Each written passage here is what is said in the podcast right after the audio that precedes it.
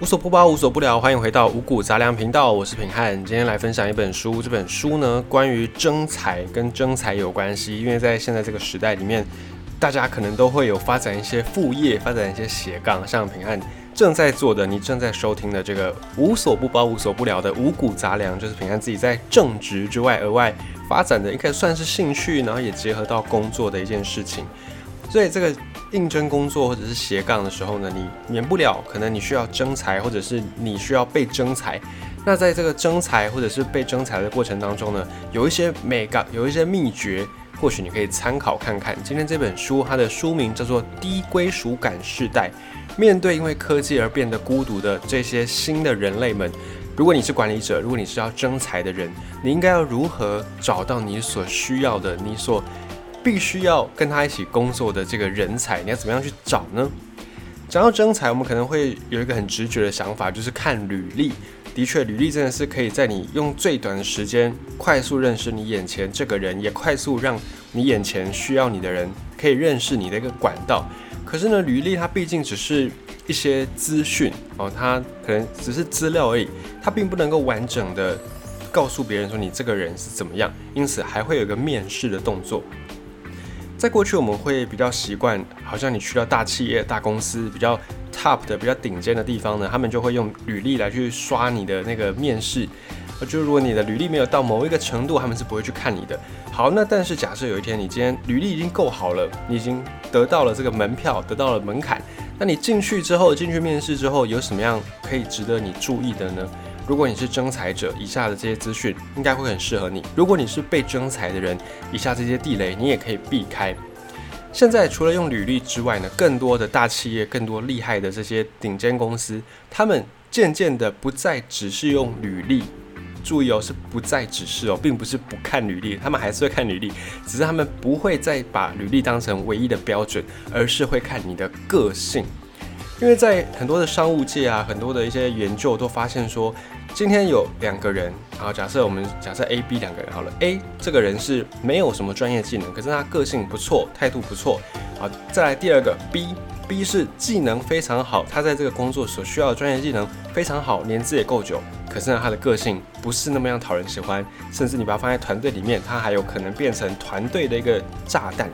在这两个人来应征，你会选择哪一个？你会选择一个没有经验、像一张白纸，可是团在整个团队里面呢，算是好相处的人，还是你会选择一个非常的有经验，可以独立完成很多工作，可是只要一放在团队里面，整个办公室气氛就会荡下来，还是你会选择这样的人？这两个没有绝对的标准，也没有一定的正确答案。可是呢，现在很多大企业、大公司，他们都会选择 A，像 A 这样的哦。你可能比较没有经验，或者你是一张白纸，可是你的个性很 OK，很棒，你可以在团队里面活得非常好，跟大家都能够配合。这样的人才反而是现在很多的顶尖企业会需要的，会去选择的。比方说，美国的爱马仕执行长罗伯特，他就说，以征才这个角度来说，他们会去找有幽默感的人，能够展露笑容的人。那特斯拉的执行长伊隆马斯克，他也说，他以前在征才的时候犯的最大的错误，就是太看重某个人的才华才能，而不是去注意那个人的个性。他现在觉得，一个人善不善良，其实远比他有没有才华更重要。另外，星巴克董事长霍华舒兹他也说，真人其实是一种艺术，而不是科学。因为履历并不能够告诉你这个人是不是可以跟公司的文化符合，是不是能够融入这间公司。所以现在在征新人的时候呢，这些面试者哈或者是人资，他们也会把重心从原本的履历先决改成面试先决，甚至个性先决，以个性来当做比较高的加权排序。在团队征才的时候呢，呃，首先他们比较重视的是信心。信心这个事情，如果你没有信心，你是比较缺乏自信的，那你就不太可能会有什么新的创意、新的想法蹦出来，因为你会畏畏缩缩，你会害怕做错，所以不如不做，少做就少错。于是呢，这个没有信心的人选就比较不会是这些企业想要用到的，想要来录用你的主要的一个个性。那再来是在面试的问题里面，如果你是征才者，你可以问问看这一题；如果你是被征才者，你也可以试试看，去模拟一下，如果你被问到这一题，你会有什么样的回答？哦，这一题的问题叫做你在前一份工作当中，你克服过什么样的障碍？这个问题呢，诶，如果你不是第一次工作，你不是第一次求职，你一定会能够回答这个问题。你在上一个工作，你曾经遇到什么问题？你克服过什么样的问题？这个问题呢，可以让回答的人展现出他跟团队的一个，嗯，应该说不能跟团队有个关系，可是。你可以知道他在上一份工作当中，他是如何去看待他的以前的上司，或者是他的同事，或者是他的下属。因为你要在一间公司工作，你不太可能永远都是一个人工作，你一定会面临到要团队合作的时候。所以克服过什么障碍，就可以让你知道，诶，这个人的态度大概是怎么样。如果你是一个态度正面的员工，那你就往往可以提高你身边的同事的人的士气。那反过来说，如果你的态度是比较负面的，那这个你就要小心了。真才的人可能就不会需要你这样的个性的员工的人才，因为负面态度就像正面态度会影响周围的人一样，负面态度也会影响周围的人，甚至还会让其他的团队的人想要离开这间公司，所以这个是非常可怕的事情。那再来在商业上面的研究，也有一些高阶主管，他们就有去做了一个。小小的追踪，他们发现有两万个征，就是他们有征人，然后两万个来征聘的这些新人呢，他发现，在这些新人未来顺利就职之后失败的话，失败的原因有百分之八十九，就高达九成会失败，是因为态度的问题。那只有百分之十一，就大概一成多的这个比率，是因为缺乏技能。也就是说，在一间公司，在一个工作上面，你如果遇到挫折、遇到失败，大概有九成的原因都是因为你的态度可能不好，你的个性可能不好，所以导致你没有办法去很好的完成一个团队合作，或者是你没有办法很好的去处理一个你遇到的问题。那真正你是缺乏技能，因为你是不会，所以才导致你失败。这个比率其实只有百分之十左右，就十十一趴这个比率。所以良好的态度是一个非常重要的求职能够展现出来的，算是。展现出来的那一面，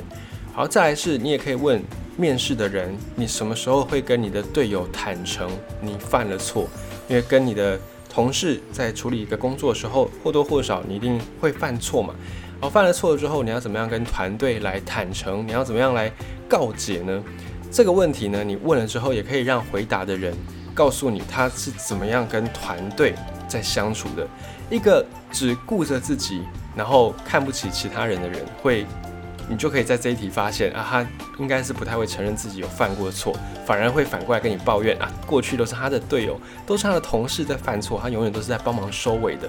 你可能会听到这样的答案，所以你从这样的问题呢，你也可以再去发现求职者或者是你要面试的这个人，他在整个团队里面他的态度是怎么样，能不能够跟公司的文化相符合？好，再还有一个比较。呃，算是老问题，因为算是大家都很熟悉的就是你的穿着，穿着的好或坏，有人做过实验，有人让同一组人啊穿两套衣服，一套是正式的西装啊正式的衣服，另外一套是比较休闲的，那他们就让同一组人穿两套不同的衣服来去做一些认知的测验，结果发现你穿着正装的时候，穿着西装的时候，你去做这个测验，你会。比较有创意，比较能够去解决问题。那如果你是穿着比较休闲的衣服呢？那你可能在一些测验的表现能力上就不如你穿着西装的时候。所以从这个地方你也可以发现，诶，穿正装、穿西装也是可以增加你自信的一个方式，增加你专业度的一个方式。那在我们都知道，你要去面试，你不可能穿着很休闲、很随便，这个也会让人家觉得你好像不是那么重视这个面试的场合，所以你自然。获选的几率就会低很多，这也是其中一个能够注意的。再是，你也可以问，假设你是要面试别人的人，你也可以问来求职的这个人说，谁当过你很棒的导师？俗话说，三人行必有我师焉。哦，人是一个群居动物，不可能离群所居，不太可能你完全不跟人互动。那既然你有跟人互动，那一定会有你。学习的人，学习的对象，你一定在某个领域不是那么擅长，不是那么专精，所以你会请教别人。这个时候，你透过这个问题，谁是你当过你很棒的一个老师？这个问题呢，也可以让你眼前这位面试者告诉你，诶，他自己对待他人的态度是怎么样？他是诶谦虚的来跟你说啊，曾经遇过某一个领域很厉害的老师，然后跟他学了很多，或者是。他是比较骄傲、比较自满的，然后跟你说：“啊，我从来没有在跟什么老师、什么老师学的，我自己遇到不懂的事情，我就自己去摸索，然后我就自己来研究。所以我很少遇到什么什么老师的。你也可以从这些答案里面去拼凑你眼前这个人的个性大概是怎么样子，能不能够符合你所需要的这个职位的一些特质，并不是说从来没有找过老师的人就一定是不优秀的，不一定是这样子，只是要看。”这样的人才跟你们的公司文化有没有办法契合？跟你们的团队有没有办法配合的起来？如果你的公司所需要的职位，或者是你团队的里面这个位置，他不需要跟其他人有太多互动，那你找刚刚第二个讲的，就是他自己碰到什么不懂的，就会自己去研究。那这样的人或许会比较适合。所以没有说一定怎么样的特性、怎么样的特质才是好的人才。人才就是你放对地方，他就是人才。放错地方，and 就可能就变成庸才，所以是这样子的一个重点，这样的一个关系。所以未来不管你是人资，你是面试者，或者你是求职者，诶，你在应对这些面试问题的时候，虽然网络上你都可以找到非常非常多的答案，非常多的呃交战守则，教你怎么样去面试，可是呢？面试这种东西，它永远你没有办法摸透。就像以前在考试当学生时代的国文这一科，它是没有范围的，你怎么出它都有，它都有一个脉络，所以你没有办法准备的很完全，你只能够抓几个大方向。那记得，要是没有问到你准备的问题，那你也要表现的自信，表现的从容，表现的专业，而且最重要的，平安自己觉得应该是诚实。因为有些人可能会在面试的时候，为了要先得到这个工作机会，所以在面试的时候，也许你会有点碰轰，你会有点撒小谎。当然，你呃无可厚非啦。你遇到一个很好的机会，你一定会想要先进去再说嘛。可是这个时候，你也会面临到一个风险，你先碰轰了，要是进去，你真的遇到这个问题，你没有办法解决，那别人对你的那个扣分会扣得更大。可能原本你在面试的时候坦白的、诚实的讲，你只会被扣个五分、十分。可是你先碰轰再进去被抓包，你不会的时候，别人对你的扣分可能就是扣二十分、三十分，会有这样的一个风险存在。所以，嗯，不管怎么样，不管你表现的自信，或者是呃态度很好、很合群，或者是善于跟别人相处，最重要的还是诚实。我觉得诚实才是一切的根本。因为诚实而没有得到这次的机会没有关系，因为诚实这个特质其实